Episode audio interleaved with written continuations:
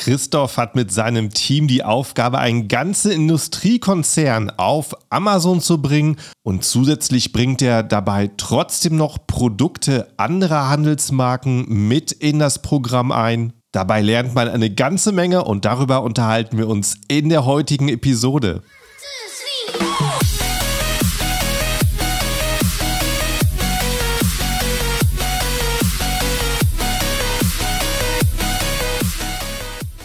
Hallo zusammen und willkommen beim Serious Seller Podcast auf Deutsch. Mein Name ist Markus Mokros und das ist die Show, in der wir alles um Amazon FBA Private Label besprechen, was uns Händler auf Deutsch gesagt ernsthafte Umsätze generiert. Daher auch der Name der Show Serious Seller Podcast auf Deutsch. Und hallo, liebe Zuhörer, willkommen zu einer neuen Episode und auch herzliches Hallo an meinen Gast heute, den Christoph. Hi, wie geht's dir? Hi, mir geht's super. Vielen Dank. Freut mich, dass ich da sein kann.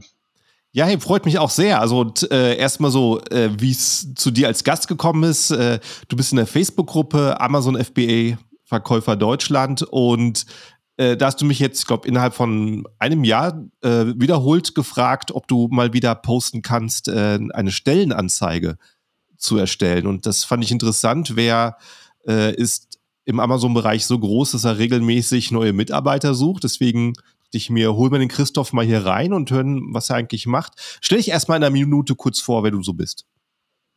Ja, also vielleicht ganz kurz noch vorneweg, freut mich, dass ja. es auch auf dem Weg geklappt hat. Also wir, äh, wie du schon gesagt hast, stellt immer wieder ein und wenn ich irgendwas gelernt habe, dass eben dieses ganze Business hier über Communities funktioniert und ja, dass man auch mal mutig sein muss, äh, ein Video, eine Stellenausschreibung oder was auch immer zu posten und ja, da kamen schon immer gute Sachen zurück, deswegen auch danke nochmal, dass wir das Schön. in der Gruppe machen konnten. Freut mich. Gut, dann ein paar Worte zu mir. Ähm, mein Name ist Christoph Hacker, ich bin 32 Jahre alt, komme aus Nürnberg und ich arbeite für Rehau New Ventures als ja, mehr oder weniger Intrapreneur, also als Unternehmer im Unternehmen.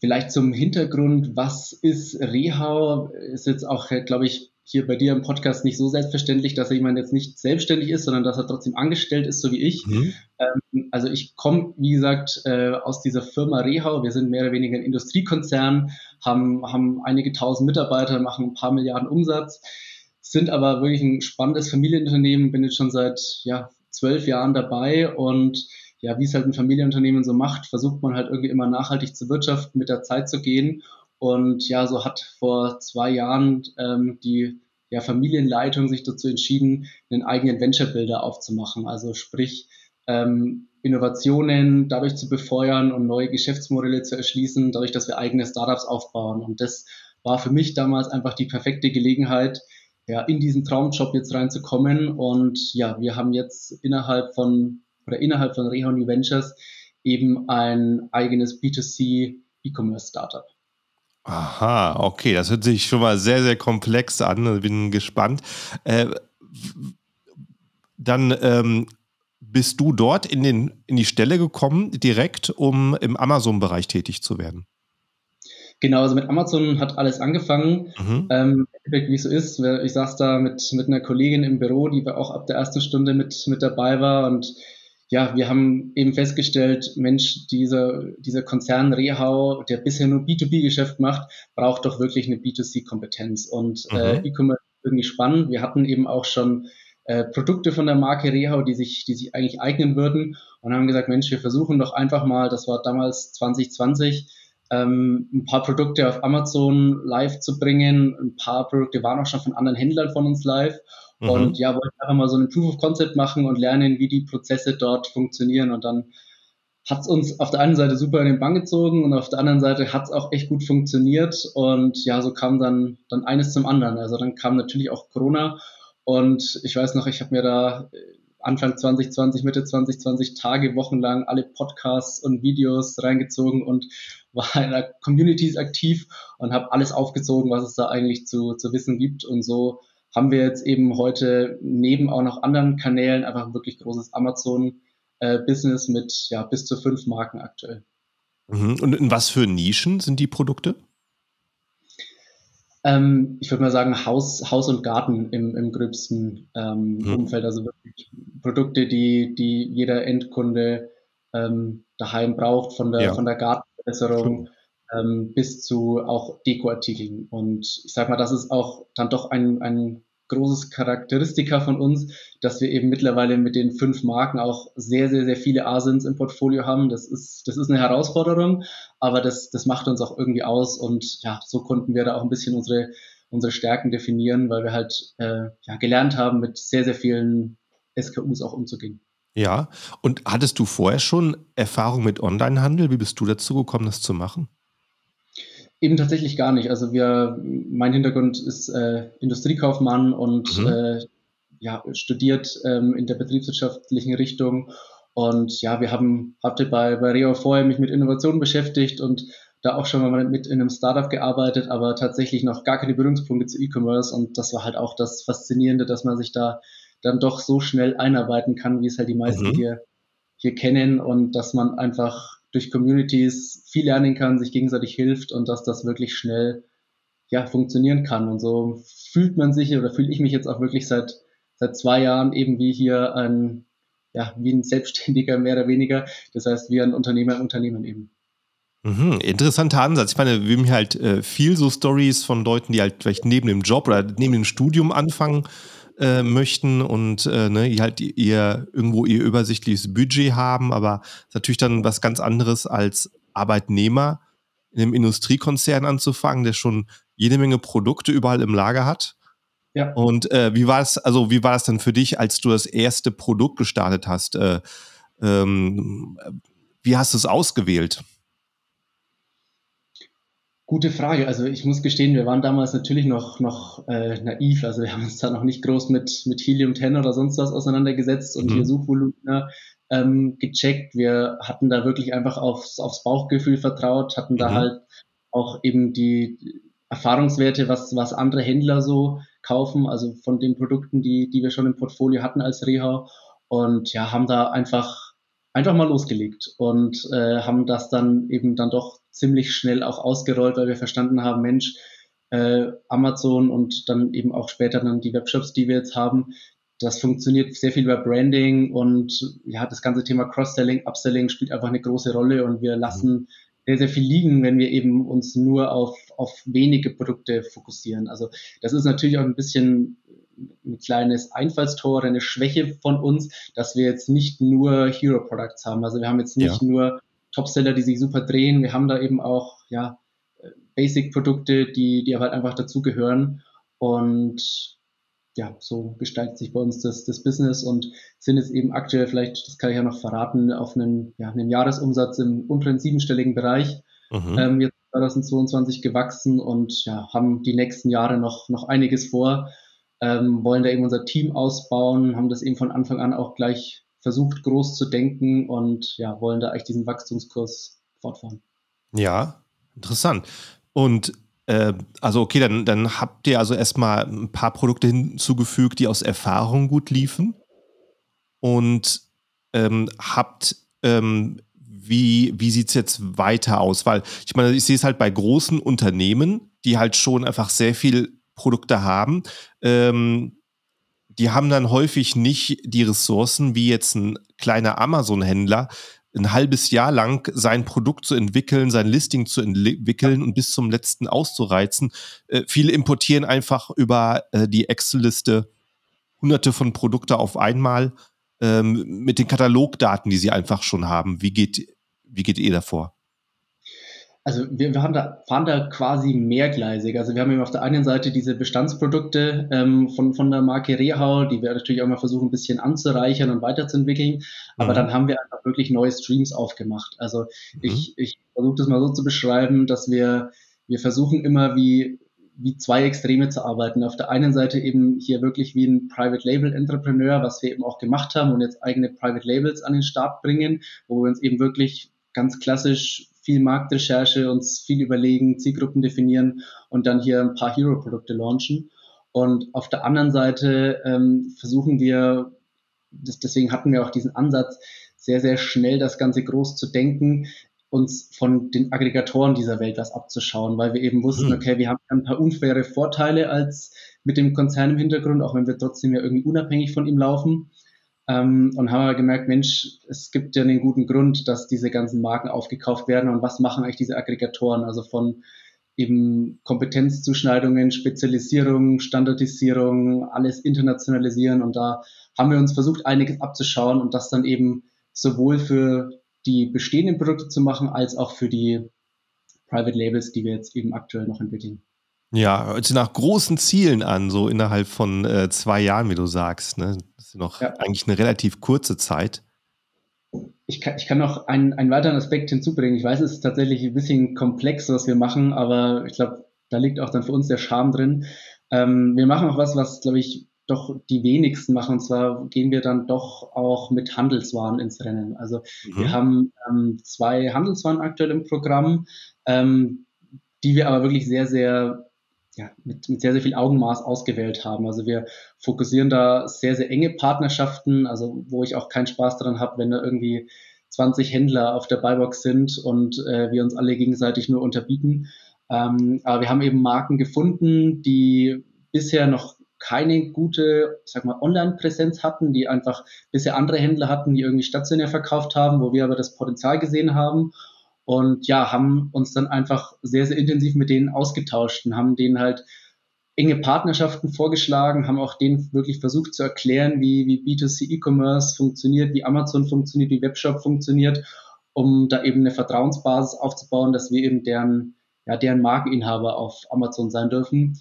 Und ja, das, das macht eben auch super Spaß. Das ist auch ein bisschen so unsere Identität, dass, dass wir eben diese Marken, die wir verkaufen, leben wollen. Und so haben wir jetzt eben auch Handelswaren, im, im Programm, die sich ja quasi anfühlen wie unsere eigenen Marken. Wir, wir, wir verstehen die bis ins Letzte, vom Produkt bis hin zu den Werten und ja, bauen dann da eben auch die Brandstores auf, den A-Plus-Content etc., machen Fotos für die und das ist auch ja noch eine interessante weitere Komponente von unserem, von unserem Business. Ja, das ist interessant. Also ihr bringt nicht nur die Produkte aus dem eigenen Konzern auf Amazon, sondern ihr sucht auch ähm, extern nach neuen Produkten, die dazugekauft werden?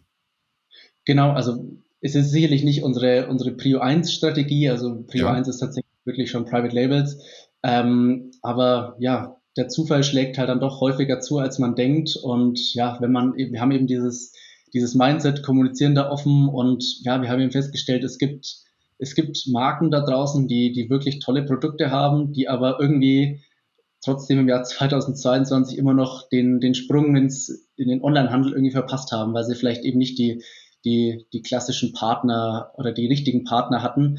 Ähm, auch gar nicht despektierlich gemeint, aber wir haben uns eben darauf darauf fokussiert. Wir können sicherlich auch nicht alles perfekt, aber wir bieten uns denen eben als ja, absoluter Amazon und Webshop-Spezialist mit an und versuchen da gemeinsam zu wachsen, was aktuell bei zwei Marken schon sehr gut funktioniert hat und vielleicht kommen auch 2023 wieder ein, zwei Handelswaren noch dazu. Ja, und hast du die aktiv recherchiert online oder hast du die irgendwie auf Messen gefunden? Wie ist zu den Kontakt gekommen? Tatsächlich Prinzip Zufall auf Social Media ähm, mal was entdeckt. Äh, Messen war tatsächlich jetzt, äh, war, war noch nicht unser Steckenpferd. Also wir waren auf Messen etc., aber da, da, da findet man nicht mehr so die Goldnuggets, muss ich sagen. Und ja, neben Zufall ist es tatsächlich irgendwie persönliche Kontakte. Also ähm, wenn man dann doch in gewissen Industrien und Nischen unterwegs ist und auch in Communities, ähm, irgendwie kommt dann mal eben sowas zustande. Und wenn man dann ein bisschen kreativ und offen und mutig denkt, dann ja, trauen wir uns da eben dann einfach mal so ein Angebot auszusprechen und versuchen da mal mit ein paar Produkten und schauen, wie es funktioniert. Ja, schön. Also ähm, ist ja eine Strategie, die kann ja so gesehen jeder machen, eben da die Augen offen, offen halten, nach ja. solchen Unternehmen. Und äh, sind die in eurer Nische oder war das was komplett anderes? War tatsächlich was komplett, komplett anderes. Also sie, das hat uns tatsächlich jetzt schon sehr, sehr geprägt. Ähm, also unser Profil oder von unseren Marken, wie sich es heute darstellt, ähm, ist eben einmal davon geprägt, dass wir wirklich viele SKUs haben. Also wir haben auch variantenreiche Produkte. Ähm, das ist auch was, wo der klassische Private Label Seller vielleicht äh, eher ein bisschen davor abschreckt, weil halt Variantenvielfalt doch komplex ist. Aber wir haben gesagt, Mensch, wir, wir haben das schon bewiesen, dass wir das können und jetzt versuchen wir das einfach als Stärke auszubauen. Und auf der anderen Seite das Thema Saisonalität, also quasi alle unsere Produkte sind entweder sehr oder dann doch zum Großteil saisonal. Und ja, da haben wir eben auch gelernt, damit umzugehen. Es, klar, es ist auch nicht das, was, was man so bei der Produktrecherche eigentlich fokussiert oder präferiert. wenn man ein Produkt, was irgendwie ein kontinuierlich gutes, starkes Suchvolumen über das ganze Jahr hat. Aber ja, es hat eben auch seinen, seinen Charme, in die einzelnen Peaks zu gehen. Also sei es jetzt irgendwie Halloween-Deko, Ostergeschäft, irgendwie ähm, ja, irgendwelche Bewässerungsartikel, die vielleicht nur zwei, drei Monate im Jahr Saison haben. Und ja, ich glaube, wir haben da unser, unsere ganzen Prozesse, unser ganzes Business auch darauf ausgelegt und äh, ja, teilen da eben dieses ganze Wissen im Team, was man eben tun muss, um dann in diesen Peaks richtig vorbereitet zu sein, dass die Ware rechtzeitig da ist, dass die, die das Advertising richtig anläuft, etc. etc. Also, mhm. Und äh, benutzt ihr FBA oder macht ihr Selbstversand? Ähm, beides tatsächlich. Also mhm. zu einem Löwenanteil, ähm, weil Amazon einfach eine große Rolle bei uns spielt, nutzen wir natürlich FBA. Also würde ich auch immer jedem empfehlen. Keiner kann das so gut und so schnell und so günstig wie Amazon. Ähm, aber wir hatten eben auch wieder dann aus dem, dem Vorteil heraus, dass wir eben Rea im Hintergrund haben, ähm, haben wir in Oberfranken, wo wir sozusagen unsere kleine Homebase haben, ähm, haben wir halt Lagerflächen und auch eine gewisse Lagerlogistikinfrastruktur, die wir mitnutzen können. Und das hat sich eben gerade für ja, unsere Webshops super ange, angeboten. Also wir haben für einige unserer Marken auch noch, noch Webshops live, wo wir dann auch wirklich in Social Media Traffic einsammeln etc. Und da bedienen wir die Kunden dann aus dem eigenen Lager heraus und haben da auch ja, zwei Mitarbeiter, die, die das eben Vollzeit machen. Okay, interessant. Und ähm, eure Ressourcen, zum Beispiel Fotografie, holt ihr da jemand ins Haus, ein Fotograf, schickt ihr Produkte raus oder habt ihr da Leute? Sehr gute Frage. Also als ob du es gewusst hättest, wir haben da tatsächlich ein bisschen äh, ja, ein Inhouse-Fable. Also ähm, mhm. es gibt viele, viele tolle Tools auf dem Markt, die wir auch alle nutzen und so viel möglich zu versuchen, zu automatisieren und zu standardisieren. Ähm, ich weiß, dass es auch wahnsinnig tolle Agenturen und, und Partner gibt, aber wir machen tatsächlich sehr viel in-house. Also Fotograf ist, äh, ist, ein klasse, ist ein klasse Punkt. Ähm, wir haben halt ziemlich schnell gelernt, dass es bei einem großen Produktportfolio, wo man auch dann doch ein bisschen in die Produkte in die Marke eintauchen muss und sich immer wieder was tut, dass es eben Sinn macht, dass wir uns einen eigenen ja, Fotografen und Video-Content-Creator eben leisten. Der arbeitet nicht Vollzeit für uns, der hat auch noch eine, eine Selbstständigkeit neben uns, aber ja, man, man kannte sich und wir haben eben gesagt, wir wollen dieses Inhouse-Konzept ähm, ähnlich wie es eben bei der Lage Logistik ist, dass man da äh, sich auch ein paar eigene Stärken und ja, Unfair Advantages aufbaut, so eben auch zum Beispiel im Thema, im Thema Content machen und genauso auch beim Thema Advertising und PPC. Also da habe ich mich sehr, sehr stark reingearbeitet. Das macht mir unglaublich viel Spaß. Ich bin da ein Zahlenmensch. Und äh, klar, ist, man stößt da irgendwann an seine Grenzen, ähm, aber wie du es am Anfang gesagt hast, deswegen suchen wir jetzt eben aktuell auch neue, neue Kollegen, die eben zum Beispiel mich beim Thema PPC unterstützen und die da, ja, dass wir das ganze Thema Advertising auf breitere Beine stellen können. Machen wir aber, wie gesagt, alles lieber, als es eben outzusourcen. Wir sehen da einfach ein paar Vorteile mit dem, was wir heute schon machen und was wir noch vorhaben. Ja, ja, es macht auf jeden Fall Sinn. Ich meine, eben äh, so eine, so eine PPC-Kampagne ist es ja was Fortlaufendes. Das kann man nicht durch eine Agentur erstellen lassen und irgendwann übernehmen. Dann weiß man gar nicht, was man bekommt. Ja, also wenn man zumindest die Laufarbeit nicht hatte, das Ganze zu entwickeln, hört sich ja. schon sehr, sehr smart an. Ich bin immer wieder fasziniert und begeistert. Es ist auch nicht einfach, da auf dem, auf dem, am Ball zu bleiben, aber Amazon macht ja wirklich PPC-seitig so viel und wie gesagt, ein Listing ist ja nie fertig, das, das brauche ich hier keinem erzählen. Und genauso ist ein PPC-Setup nie fertig und dann gibt es irgendwie wieder neue Funktionen, dass man Videos auch bei Sponsored Displays mit ausspielen kann, etc. Und dann müssen wir irgendwie wieder für ein paar hundert Produkte irgendwie da Content nachschieben. Und ja, das, das funktioniert so gut und da sind wir happy mit, mit dem Ansatz. Ja, und wie viele Produkte habt ihr auf Amazon? Kannst du das sagen? Weißt du das? Wir haben so ungefähr 300 ähm, ja. Asens online. Ja, und in wie vielen Stores sind die verteilt? Äh, fünf Brands. Fünf Brands, also, okay. Ja, okay, sind ja teilweise wirklich sehr, sehr groß. Und äh, eben, wenn man so, ein, so einen großen Bestand hat, dann macht es ja Sinn, auch Produkte zu listen, die sich vielleicht nicht so schnell drehen, aber das, äh, der Kunde, der das eine kauft, der will vielleicht noch das andere mithaben. Das wäre sonst Geld, was man liegen lässt. Definitiv. Also was natürlich, das gehört zur, zur Wahrheit auch dazu. Ähm, also eins unserer wichtigen Ziele ist auch, dass wir an unsere Margen nochmal optimieren müssen. Also wir sind, wir sind gut unterwegs, aber gerade bei so einem großen Portfolio muss man dann eben doch äh, ja, immer wieder Controlling-Arbeit leisten und gucken, mhm. da verstecken sich da nicht doch Produkte drin, die irgendwie äh, einen zu hohen Tacos haben oder bei denen sich irgendwie die, die FBA-Kosten irgendwie überdurchschnittlich entwickelt haben. Und ja, auch das gehört eben zum, zum Spiel dazu, dann immer wieder auch das Portfolio ähm, zu bereinigen, wo wir zum Beispiel aktuell auch wieder, wieder drüber sind. Ja, und wenn du gerade angesprochen hast, ihr habt auch sowas äh, Produkte in Richtung Gartenbewässerung, äh, wenn du sowas hast, äh, was dann einfach nur ein paar Monate im Jahr so richtig heiß läuft, äh, wie entscheidest du, was bei Amazon eingelagert wird und was selber verschickt wird? Wir versuchen tatsächlich eigentlich alles bei Amazon einzulagern. Also äh, das, das, das, die eigene, die eigene FBM-Abwicklung äh, machen wir tatsächlich nur für die eigenen Webshops und Ansonsten versuchen wir so gut eben zu disponieren, dass das Zeug rechtzeitig bei Amazon ist und mhm. dass wir dann auch äh, super viel zum Beispiel von den Sommerartikeln auch überwintern müssen. Ähm, ja. ja. Da steckt viel Planung und da steckt viel Planung dahinter, ja. Ja, kann ich mir vorstellen, weil du willst ja jetzt nicht dann irgendwie zehn Monate im Jahr die hohen Lagerkosten bei Amazon zahlen, äh, bis wieder Absolut. losgeht. Hast du da eine äh, riesige Excel-Tabelle mit äh, Feldern, die sagen, jetzt versenden oder wie gehst du damit um?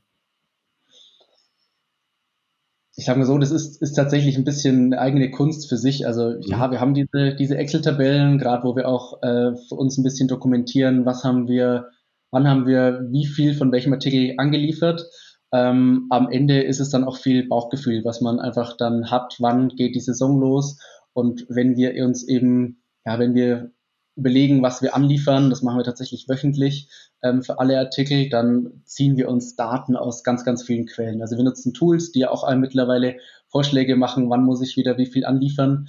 Ähm, sowas ist gerade in der Saison dann ähm, super, aber ja, doch viele Tools haben dann noch ihre, ihre Schwächen, auch Saisonalitäten zu erkennen und dann auch eben wirklich, keine Ahnung, zwölf oder dreizehn Monate nochmal in die Vergangenheit zu gucken. Und ja, da ziehen wir einfach von von Helium-10-Daten bis zu Sellerboard-Daten. Mhm. Ähm, alle Mögliches ziehen wir da heran, unser eigenes Bauchgefühl, ähm, das, was wir aus dem Performance-Marketing-Team hören oder beziehungsweise in meinem Fall, wenn ich das zufällig dann auch selber mache, wo plane ich jetzt gerade Gas zu geben, äh, wo sind die Produkte schon da, wo drohen wir vielleicht ein bisschen out of stock zu gehen, was müssen wir auch für unsere Webshops noch zurückhalten. Also das, äh, da gibt es sicherlich nicht die eine richtige Lösung, aber wir nähern uns da Woche für Woche an und versuchen da immer bestmöglich zu planen. Ja, und die Masse eurer Produkte, wo wird die hergestellt? In Europa oder in Asien? Äh, ich habe mich stolz darauf zu sagen, dass wir tatsächlich einen Großteil in Europa produzieren lassen. Ja. Ähm, deswegen sind wir sicherlich auch nie bei den günstigsten ähm, Anbietern dabei. Ähm, ein Großteil unserer Produkte wird wirklich auch in Deutschland ähm, gefertigt und haben und ein großer anderer Teil in, im Rest von Europa. Wir haben auch Asien-Produkte. Wir haben das auch bewusst ähm, sehr früh mal ausprobiert, wie das ist mit, mit Sourcing in China und ja, es ist faszinierend zu sehen, wie schnell da vieles gehen kann, was da alles möglich ist. Ähm, und wenn jetzt nicht gerade irgendwie ein Container irgendwie zwölf Riesen kostet, dann hat das auch durchaus seinen Charme, aber wir haben dann ja doch einen gewissen ja, langfristigen oder nachhaltigen Ansatz und unsere Marken definieren sich dann auch irgendwie ja doch mit einem gewissen Nachhaltigkeitsapproach. Also wir sind jetzt sicherlich nicht, dass, dass wir überall drauf schreiben können, wir sind 100% nachhaltig. Das hat einfach zu viele Facetten. Ähm, aber wir versuchen tatsächlich dieses Thema ähm, Sourcing und Engineering in Europa zu fokussieren. Ja. ja, und da äh, sprichst du schon in die Richtung, in die ich auch fragen wollte. Dann seid ihr eben auch ein bisschen hochpreisiger als ähm, Anbieter in eurer Nische, die jetzt China-Ware anbieten. Wie kannst du das rausstellen, dass die Leute bei euch wahrscheinlich ein paar Euro mehr zahlen, aber eine andere Qualität bekommen?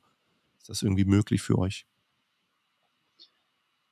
Also wir kriegen das, wir kriegen das ganz gut hin. Ähm, es ist sicherlich, ich glaube, einfacher, niedrigpreisige Produkte zu verkaufen.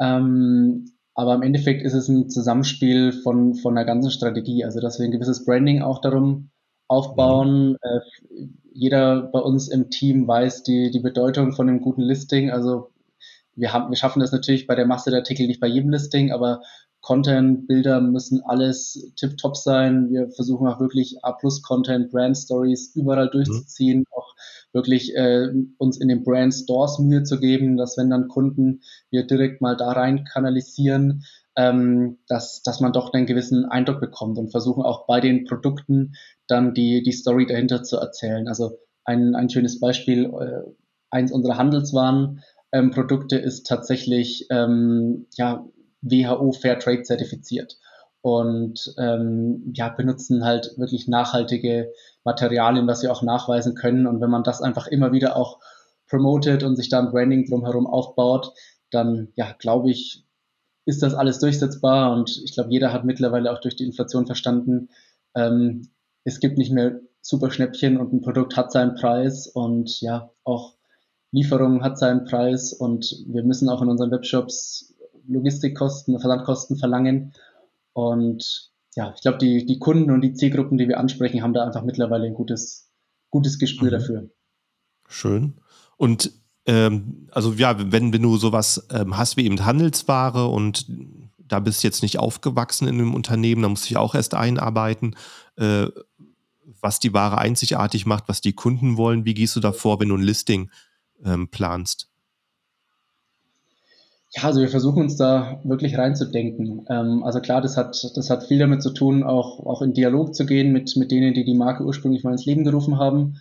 Ähm, und dann ist es ein gewisser zeitlicher Prozess, da wirklich die Produkte kennenzulernen. Wir sind eben auch aktuell in der Phase, wo wir überhaupt kein Dropshipping machen. Ich glaube, das, das muss auch irgendwann, müssen wir da noch hinkommen. Das, das ist auch sicherlich ein Kostenfaktor, dass, dass gewisse Waren aus den, aus den Produktionen dann direkt zu Amazon gehen. Mhm. Ähm, aber das war, glaube ich, einfach ein großer, ein großer Mehrwert oder ein großer Vorteil, den wir auch hatten, gerade in unserem ersten Jahr, dass wir halt wirklich Kartons und Paletten direkt im Büro stehen hatten und die Produkte waren allgegenwärtig und wenn du halt deine Produkte jeden Tag siehst und fühlst, dann entwickeln wir da einfach ein gutes, gutes Feeling dafür und dann schreibt sich so ein Listing auch irgendwann von alleine. Klar, die ersten ist noch ein bisschen schwierig, da dann reinzukommen, aber am Ende äh, macht das Spaß und dann gehen Listings wie von alleine. Ja, und wer schreibt die Listings? Du und dein Team oder habt ihr dafür einen Werbetexter? Das macht tatsächlich äh, bei uns jeder im Team. Also wir, mhm. wir haben eben neben einem kleinen Performance-Marketing-Team, wir, wir haben das sogenannt Brand Owner definiert, also wirklich der, der zwar in einem klassischen ähm, Rehau Industriekonzern spricht, der halt der Produktmanager sozusagen ist, der die Produkte einkauft, der sich aber eben auch darum kümmert, die, die, ja, das, was der Kunde sieht, sieht erlebt, kauft, After Sales etc., dass der alles mitmacht und der, der Brand Owner muss das Produkt lieben, egal ob Private Label oder Handelsware, der, der muss begeistert sein, der muss ein echter Fan und Kunde davon sein. Und da haben wir zum Glück Leute gefunden, die das, die das leben und die schreiben das auch selbst. Klar, ich glaube, Copywriting ist, ist eine Disziplin für sich, ähm, aber am Ende mit ein paar Optimierungsschleifen kriegt man es hin. Das erste, der erste Wurf wird nie der perfekte sein und äh, wir versuchen dann äh, zu testen und uns auch immer wieder regelmäßig Content Reviews zu machen und zu gucken, wo können wir noch was mhm. an Bilden, Bildern und an Texten rausholen. Ja, und äh, wie, äh, wie gehst du da vor? Wie gewichtest du, wie sehr du eine Story erzählen willst für den Kunden, beziehungsweise halt einfach Keywords unterbringen möchtest? Das ist ja so immer das Gegensätzliche. Sehr gute, sehr gute Frage. Also ich glaube, am, am, am allerwichtigsten ist für uns immer ein conversion-starkes Listing und wir wollen die Sales Story wirklich auch in den Bildern unterbringen und wir setzen eigentlich das Listing wirklich komplett nur danach auf.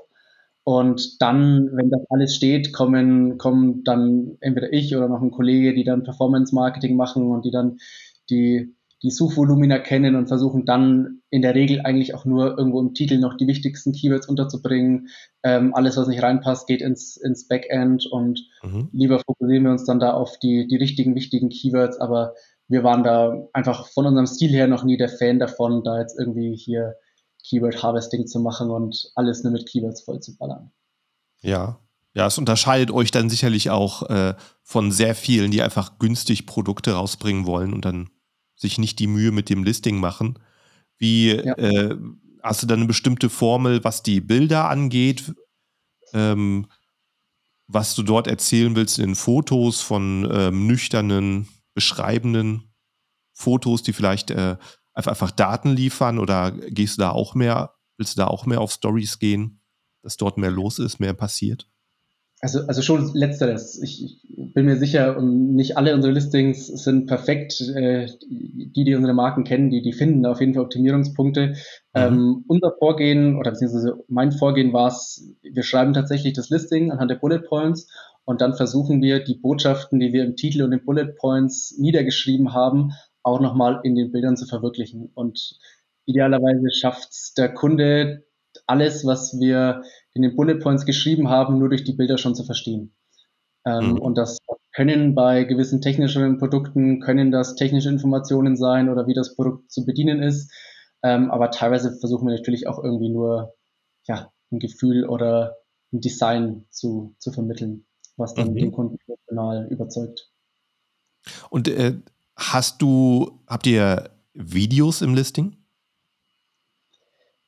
Noch nicht so stark, wie ich mir das ja. wünschen würde, aber wir, wir arbeiten dran. Also wir wissen, wie, wie wichtig das ist, jetzt auch nicht erst seit, seit gestern und wir, wir arbeiten dran. Natürlich gibt nicht, nicht jedes Produkt eignet sich dafür. Wir müssen Richtig. haben da auch ein gewisses Cluster dafür, ab, einem, ab, ab welchem Verkaufswert ähm, oder welcher Marge, die wir vielleicht mit dem Produkt erzielen können, sich dann, sich dann eben so ein Zusatzcontent noch lohnt. Auf der anderen Seite, wir haben so, also ich persönlich mache jede, jeden Tag so gute Erfahrungen, wie unsere Video-Ads auch performen, mhm. ähm, dass das eigentlich das mittlerweile für unsere Content Creator No-Brainer ist, dass wenn die ein bisschen Luft haben, hoffe ich, denken die dran, ach, ich könnte noch hierfür und dafür noch ein kleines Video zusammenschneiden und sei es nur aus ein paar Bildern. Ja, genau, das, ähm, was du gerade sagst, eben äh, das Video muss ja nicht unbedingt groß produziert sein, dass ich eine Location anmiete und Models anmiete und weiß nicht was. Es kann ja einfach, es kann ja einfach, einfach eine Slideshow schon mal sein. Und ja. äh, das unterbricht halt so ein Scrollverhalten von einem Kunden schon mal, dadurch, dass sich was bewegt. Absolut. Also, wo wir noch sehr Respekt haben, ähm, eins unserer, unserer großen Ziele jetzt für 2023 ist auch das Thema Internationalisierung. Also, wir haben aktuell schon einen sehr, sehr, sehr großen Deutschland-Fokus.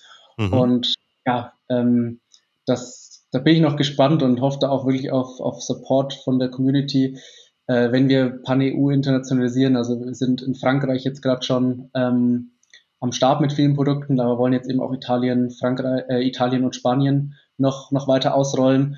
Und ja, klar, da stellen sich dann, dann viele Fragen, weil wir jetzt nicht die Native Speaker in-house haben. Äh, wie gehe ich da mit den, mit den Bildern um? Wie gehe ich da mit Videos um? Lasse ich das weg? Versuche ich das irgendwie irgendwie zu übersetzen. Also da, da haben wir noch eine Reise vor uns, die, glaube ich, noch spannend wird nächstes Jahr, wie sich das dann, dann auch gestaltet.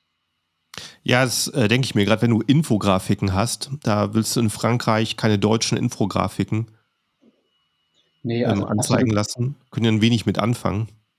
Absolut, also das, das haben wir auch gesagt, wir werden da nicht, wir müssen es versuchen zu vermeiden, dass in einem lokalen Marktplatz irgendwie anderssprachige anderssprachige Content zu sehen ist. Das, äh, ja. das wurmt mich sehr, das will ich nicht, dann lasse ich lieber ganz weg. Ähm, ja, wir haben auch äh, tatsächlich, wo wir jetzt ein bisschen schon Erfahrungen sammeln, äh, wir haben auch mittlerweile zwei Kollegen in den USA eingestellt, ähm, weil wir halt doch dann auch mal gesagt hatten, Mensch, USA ist wahrscheinlich trotzdem mindestens ja genauso spannend wie, wie PanEU und auch wenn es da unglaublich viele Hürden gibt und das alles mhm. echt echt kompliziert ist, haben wir uns dazu entschieden, zwei, zwei Kolleginnen vor Ort zu haben. Und ja, da, da lernen wir jetzt schon ein bisschen, was es eben bedeutet, dann mit, mit englischsprachigen Bildern zu hantieren. Ja. Und ja, da müssen wir noch ein bisschen einen Weg finden. Vielleicht, vielleicht wird es auch darauf hinauslaufen, dass wir in den ja, anderen europäischen Ländern vielleicht mit englischen Texten etc. arbeiten. Ja. Ähm, da müssen wir uns aber noch ein bisschen in der Community umhören, was da vielleicht so die Best Practices sind. Ja. Ja, so, so sind das so die Schwierigkeiten, wenn man halt äh, kleiner Händler ist und ein, zwei Produkte hat, dann macht es vielleicht noch keinen Sinn, äh, Pan-EU zu verkaufen, weil es einfach zu viel äh, zu viel Arbeit, zu wenig Umsatz ist. Aber wenn man schon mal 300 Produkte hat, ist dann plötzlich auch viel Arbeit, alles anzupassen. Absolut, ja. ähm, jeder so seine Herausforderung. Und ähm, wenn du jetzt sagst, ihr seid schon in Frankreich, dann muss so ein Listing ja übersetzt werden. Machst du dann auch gleich nochmal Keyword-Recherche neu oder wie gehst du dann vor? Ähm, also kleiner Disclaimer, ich, äh, wir, haben, wir haben jetzt Frankreich noch nicht auf die Art skaliert, dass, dass ich jetzt sagen kann, es hat geklappt, aber ich kann gerne ja. erzählen, wie, wie wir es angehen. Also ja, wir lassen es automatisch übersetzen von Amazon, dann unsere, unsere Brand Owner gehen dann, gehen dann tatsächlich ähm, ja, mit verschiedenen Übersetzungstools nochmal ran und versuchen da, auch wenn sie die Sprache nicht sprechen, einen gewissen Quercheck zu machen ähm, auch gern mal, wenn wir wirkliche Hero-Produkte internationalisieren, mal irgendwie einen Native Speaker auf Fiverr engagieren, der mal irgendwie ein, zwei Stunden über ein paar Listings drüber liest. Und ja, wenn es um das Thema Advertising geht, also wir versuchen das von der Mentalität schon wie einen eigenen neuen Launch zu betrachten, wenn wir in ein anderes Land gehen, ähm, dann da auch PPC zu schalten. Und im Endeffekt, auch wenn ich da die Sprache nicht spreche, äh, wir, wir versuchen halt mit einem Reverse ASIN Recherche, was was für Produkte in den Marktplätzen gut gehen, die, die Top-Keywords herauszufinden, die ähnliche Produkte anbieten wie wir und dann eben ja neben Autokampagnen auch durchaus mit ein paar ähm, manuellen Kampagnen mit, mit ASIN-Targets und mit eben so recherchierten Keywords an den, an den Start zu gehen. Das klappt manchmal besser, klappt manchmal schlechter, aber ich glaube, in Summe lohnt sich der, der Zeitinvest dann schon, als jetzt alles nur mit Autokampagnen zu machen und dann das zu befeuern, was auch konvertiert. Ähm, dafür gibt es die Tools, dafür gibt es die Zahlen und ähm, im Endeffekt, wir haben dann auch zum Beispiel, kann ich auch offen sagen, ähm, Adference noch dahinter, bin ich, bin ich großer Fan davon, mit, mit denen wir dann doch auch ein paar Keyword-Automatisierungen und Geburtsoptimatisierungen laufen lassen, äh, sind da super happy damit und ja, so lässt sich das dann auch ähm, aktuell in den ersten Monaten ziemlich schnell in Frankreich ausrollen, so ein PPC-Setup. Schön.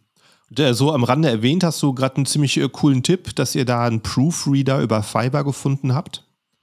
Ja. Den du dort nochmal die Listings lesen lässt. Hast du da gute Erfahrungen mitgemacht? Ja, auf jeden Fall. Also im Endeffekt jeder Native Speaker, auch wenn er jetzt vielleicht das Produkt nicht in Gänze vor sich hat oder versteht, äh, kann trotzdem die gröbsten Schnitzer, denke ich mal, aus, ähm, ja. ausmerzen und ja, das, das gehört, glaube ich, schon dazu.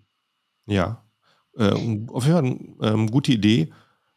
Ich habe heute Morgen auch gerade noch äh, mit einem Fiverr äh, ähm, Designer hin und her geschrieben für ein kleines PDF, was ich mir erstelle. Also es, äh, auch wenn's, äh, wenn ich irgendwie auch teilweise Seiten wie Upwork nutze, aber auf Fiverr kriegt man für gewisse Aufgaben einfach häufig die nötige Qualität. Und ja, deswegen auch cool als Tool. Ja, also es gibt natürlich auch Tool, super Agenturen oder, oder ja, Dienstleister, die einem ja wirklich auch mit Keyword-Recherchen diese Listings übersetzen. Mhm. Ähm, haben wir auch schon ausprobiert, klappt auch wirklich gut, machen super Arbeit, ähm, aber wieder in unserem speziellen Setup mit, mit vielen Asins äh, etc. wird es dann einfach zu teuer. Und mhm. ja, ich glaube, so muss jeder seinen, seinen, seinen eigenen Weg finden. Richtig, genau. Ähm, hat einfach sehr viel Angebot, alles machen zu lassen oder selber zu gucken, wie man kreativ an Lösungen kommt. Und das macht es auch aus, unternehmerisch zu denken. Wenn du, wenn du ein Produktstart machst, äh, wie wichtig sind dann Bewertungen bei euch? Weil du sagst eben, du hast Hero-Produkte. Ähm, guckst du da aktiv oder äh, machst du Wein? Was macht ihr da? Ja, also da sprichst du natürlich einen Painpoint an. Äh, da, da da raufen wir uns schon ab und zu die Haare, weil wir irgendwie, weil es sehr schwierig ist, da eine richtige Strategie zu finden. Also wir, wir haben für uns definiert, dass wir, wir keinen Schabernack treiben, wir, wir kaufen uns da jetzt nichts, nichts ein, was, was, äh, ja, was einfach nicht, nicht erlaubt ist und was vielleicht auch ein bisschen unseriös ist. Ähm, wir, wir versuchen auf jeden Fall Wein, also ähm, haben da auch gute, gute Erfahrungen gemacht. Wir haben dann natürlich oftmals auch die, die Bedenken, dass wenn wir doch Produkte haben, die ja, eine spitze Zielgruppe haben, die halt speziell, keine Ahnung, auf Frauen zugeschnitten sind, weil sie besondere Designs haben oder so, dass wir schon oftmals Angst haben, wenn wir die bei Wein einkippen, dass dann irgendwie doch eine falsche Zielgruppe an das Produkt drankommt und die dann vielleicht das Preis-Leistungs-Verhältnis falsch bewertet. Aber im Großen und Ganzen fahren wir mit Wein gut. Würde Wein immer empfehlen, so, so, soweit sich das von den Produkten her empfiehlt. Und ansonsten setzen wir wirklich einfach auf organische Bewertungen. Gerade ähm, bei unseren saisonalen Artikeln. Wir merken es ja dann ziemlich schnell. Ähm, wenn sich das Produkt verkauft, kommen auch nach ein, zwei Wochen dann schon ein paar Bewertungen zustande. Ähm, und, und die befeuern das natürlich wieder. Und im Endeffekt versuchen wir das über einen guten Kundenservice mhm. dann auch mit aufzuholen. Also ähm, eine Follow-up-Mail, die, die gut geschrieben ist und die vielleicht noch den einen oder anderen Mehrwert dem Kunden auch noch mitliefert, kann vielleicht nochmal ein bisschen Anreiz geben, eine, eine Bewertung zu schreiben. Und an sich, ähm, ja, wenn das Produkt gut ist, ist halt die Wahrscheinlichkeit, so banal es klingt, auch viel, viel höher, dass mal eine Bewertung reinkommt. Und auch wir haben nicht so tolle Produkte ähm, im Portfolio, die wir auch bereinigt haben. Und ja, wenn, wenn man selbst irgendwie die Schwächen an seinem Produkt sieht, braucht man auch nicht sich ein Abstrampeln um Bewertungen, weil ja, da geht es sich einfach am Ende nicht aus. Ja, hast du schon mal ein Listing neu gemacht, dass du gesehen hast, oder war ein Produkt nicht gut, ich muss irgendwas ändern, vielleicht im Zubehör oder sowas? Gab es das schon mal? Oder nimmst du es einfach runter und äh, dann war es dann, war's das damit? Muss ich überlegen, also ich, ich glaube, wir haben es wir schon gemacht. Ähm, in der Regel dann irgendwie auch mit einem Relaunch verbunden, dass wir irgendwie mhm. versucht haben, auch Produkt, ähm, am Produkt was zu ändern. Ähm, halt dann wirklich die, die kleine Milchbubenrechnung aufgemacht, wie viele Bewertungen müssten wir denn eigentlich, wie viele positive Bewertungen müssten wir wieder ähm, auf das Listing bekommen, um in Summe da wieder gut rauszukommen. Und in der aller Regel haben wir jetzt bei einem Listing noch nicht wirklich den Turnaround geschafft. Also ich glaube, dass ähm, ich habe jetzt nicht keine ganz konkreten Beispiele im Kopf, aber wir haben es schon gemacht, dass wir einfach einen Relaunch dann gemacht ja. haben, am Produkt was verändert haben. Ähm, und dann geht die Reise eben wieder von vorne los. Auf der anderen ja. Seite gibt ja nichts Schöneres, als ein Produkt zu launchen und dann kann auch ein Relaunch schön sein. Mhm. Und um mal auf die ähm, auf, auf, die, auf die ähm, ersten Punkt hier aus der Unterhaltung heute zurückzukommen. Also äh, du suchst ja halt häufig äh, neue äh, Leute für euer Team. Und äh, sind das alles Leute, die schon auf Amazon selbstständig verkauft haben, die ihr habt? Sowohl als auch. Ähm, also jetzt aktuell suchen wir tatsächlich Leute, die schon echt was drauf haben, um es mal so einfach zu sagen, ähm, die denen auch sehr gerne wir noch was lernen können. Ähm, also für, für eine Produktentwicklerstelle, die wir aktuell suchen, ähm, wirklich jemand, der schon Private Labels an den Start gebracht hat, der sich mit Marktrecherchen auskennt, der aber dann auch ja, ein Gefühl dafür hat, für unsere Marke, für unsere Zielgruppe, was passt ins Portfolio, was könnte Cross-Selling, Upselling gut funktionieren und dann aber auch eben wirklich diese Erfahrungen mal mit Lieferanten eine Spezifikation gemacht zu haben und das ganze Produkt so eng zu begleiten, bis es dann eben wirklich dann von, vom, vom Sales-Team gelauncht werden kann. Und ja, da, da wollen wir schon Leute mit, mit Erfahrungen, genauso für die, die Performance-Marketer-Stelle, die wir ausgeschrieben haben. Ähm, ich glaube, man kann jeden anlernen und wir haben auch in der Vergangenheit ähm, in Anführungszeichen Junior Stellen eingestellt, also Leute, die, die auch noch nicht die, die große Erfahrung haben. Ich glaube, das ist, das ist fair enough. Man gibt einen guten, guten Mix im Team. Ähm, und jetzt aktuell suchen wir wirklich nach, nach Leuten, die was drauf haben. Und ja, es ist natürlich schwierig. Der, der Markt ist, der Markt ist hart, aber ich glaube, wir haben einfach, wenn man uns kennenlernt, gute, gute Argumente, dass man eben auf der einen Seite angestellt ist und auf der anderen Seite aber trotzdem wirklich unfassbar viele unternehmerische Freiheiten in einem coolen Team hat und ja, sich da ausleben und selbst verwirklichen kann, ähm, auch wenn es eben jetzt nicht auf dem Blatt Papier im Handelsregister die eigene Marke ist. Ja, und hast du bei dir im Team Kollegen, die auch noch nebenbei selber verkaufen auf Amazon? Tatsächlich nicht. Also wir hatten, wir hatten schon mal einen, einen Kollegen, der, ähm, der auch selbstständig äh, noch Produkte in einer ganz, ganz anderen Nische verkauft hat. Ja. Ähm, der ist dann nicht mehr bei uns. Also wir werden, hätten da jetzt kein Problem damit, wenn jemand da noch eine, eine Selbstständigkeit hat, das ist immer, muss man immer mit gesundem Menschenverstand drauf gucken. Wenn wir jetzt irgendwie Wettbewerber sind, geht das natürlich nicht. Aber ähm, wir versuchen Unternehmertum wirklich zu leben und klar, wenn wir nach Unternehmern suchen, dann ist es auch fair enough, dass die irgendwie noch ein eigenes Side-Business haben. Ja, schön. Das ist auf jeden Fall ähm, im wie du sagst, ein sehr interessanter Arbeitsplatz, so mit den Aufgaben, die man als Unternehmer hat. Und äh, jetzt, wo wir gerade sprechen, bist du auch bei dir im Homeoffice. Ne? Das heißt, er sitzt auch ja. nicht da irgendwo äh, im Großraumbüro. Das heißt, auch für, für dich, von der Arbeitsatmosphäre, ne, hast du es hast du sehr, sehr flexibel bei dir. Ja, absolut. Also ich glaube, da haben wir alle über, über die Pandemie jetzt viel, viel gelernt und sind da flexibel aufgestellt. Also wir haben, wir haben Kollegen, die irgendwie hier von von München über Nürnberg, wo ich sitze, bis nach Oberfranken auch verteilt sind. Und äh, wenn noch andere Städte in Deutschland oder sonst wo auf der Welt dazukommen, wäre das sicherlich auch kein, ähm, kein Schaden. Wir, wir pflegen schon eine gewisse Kultur, dass wir uns ab und zu sehen. Also das ist uns schon wichtig. Also auch ich fahre einmal die Woche irgendwie eine Stunde da zu uns in die Homebase, äh, weil es uns wichtig ist, dass, dass wir uns sehen. Ich, ich will das Lager sehen, ich will gucken. Das Erste, was ich mache, ist immer mal eine Viertelstunde durchs Lager zu laufen mhm. und zu gucken, was ist angekommen, mal schnell mit den zwei Kollegen sprechen und in der Regel sind dann schon wieder drei Notizen gemacht worden, äh, die ich natürlich nicht gemacht hätte, wenn ich hier irgendwie am, am Wohnzimmertisch sitze. Ja, ja, manche Sachen kann man nur vor Ort sehen. Äh, wir sind jetzt schon ziemlich weit im Podcast. Zum Schluss frage ich aber immer noch gerne noch nach meinem Gast, nach einem persönlichen Tipp, sei es für Anfänger, sei es für fortgeschrittene Händler, sei es auch nur so eine, eine Motivationssache. Hast du irgendwas, wo du sagst, das, äh, was habe ich für mich entdeckt? Das äh, sollten andere Händler auch wissen. Sehr gute Frage. Hm, ich würde vielleicht tatsächlich, weil, weil wir kein kein ganz gewöhnliches Setup haben und ja doch auch komplexer unterwegs sind, vielleicht ein bisschen ja auch diese, diese Konzernbrille und diese Historie, die wir dann doch mit Reo haben, mal da die Brille aufsetzen und, und da so die, das Learning mitgeben.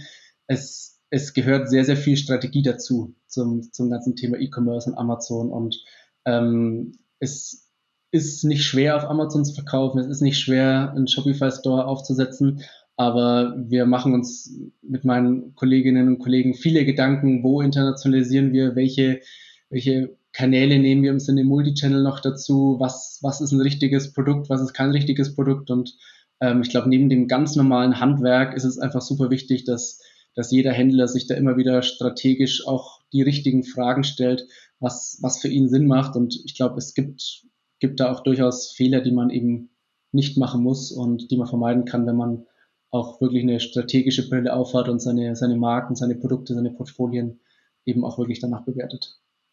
Das äh, ist ein, eine gute, ein guter Tipp, gute Ansicht, auch mal ein paar Schritte zurückzugehen und alles nochmal so zu betrachten äh, und nicht nur zu wiederholen zu arbeiten. Guter Punkt. Also war ein sehr interessantes, sehr, sehr abwechslungsreiches Gespräch. Ich glaube hier, wir könnten mit dir irgendwie zehn Folgen machen, so schnell wie wir über die Themen hier geflogen sind, aber halt nur eine Episode Zeit, aber vielleicht sehen wir uns ja in Zukunft nochmal. Für die Leute, die sowas nicht verpassen wollen, noch nicht folgst, klick auf Abonnieren, Folgen, äh, Subscribe, wie es in deiner App auch immer heißt. Du wirst immer informiert, wenn ein neuer Podcast kommt. Also äh, vielen Dank an dich, Christoph, für das Gespräch heute. Ich habe zu danken. Hat sehr großen Spaß gemacht. Ja, ebenfalls. Und dann an alle Zuhörer, vielen Dank fürs Zuhören und bis zur nächsten Episode. Ciao, ciao. Ciao.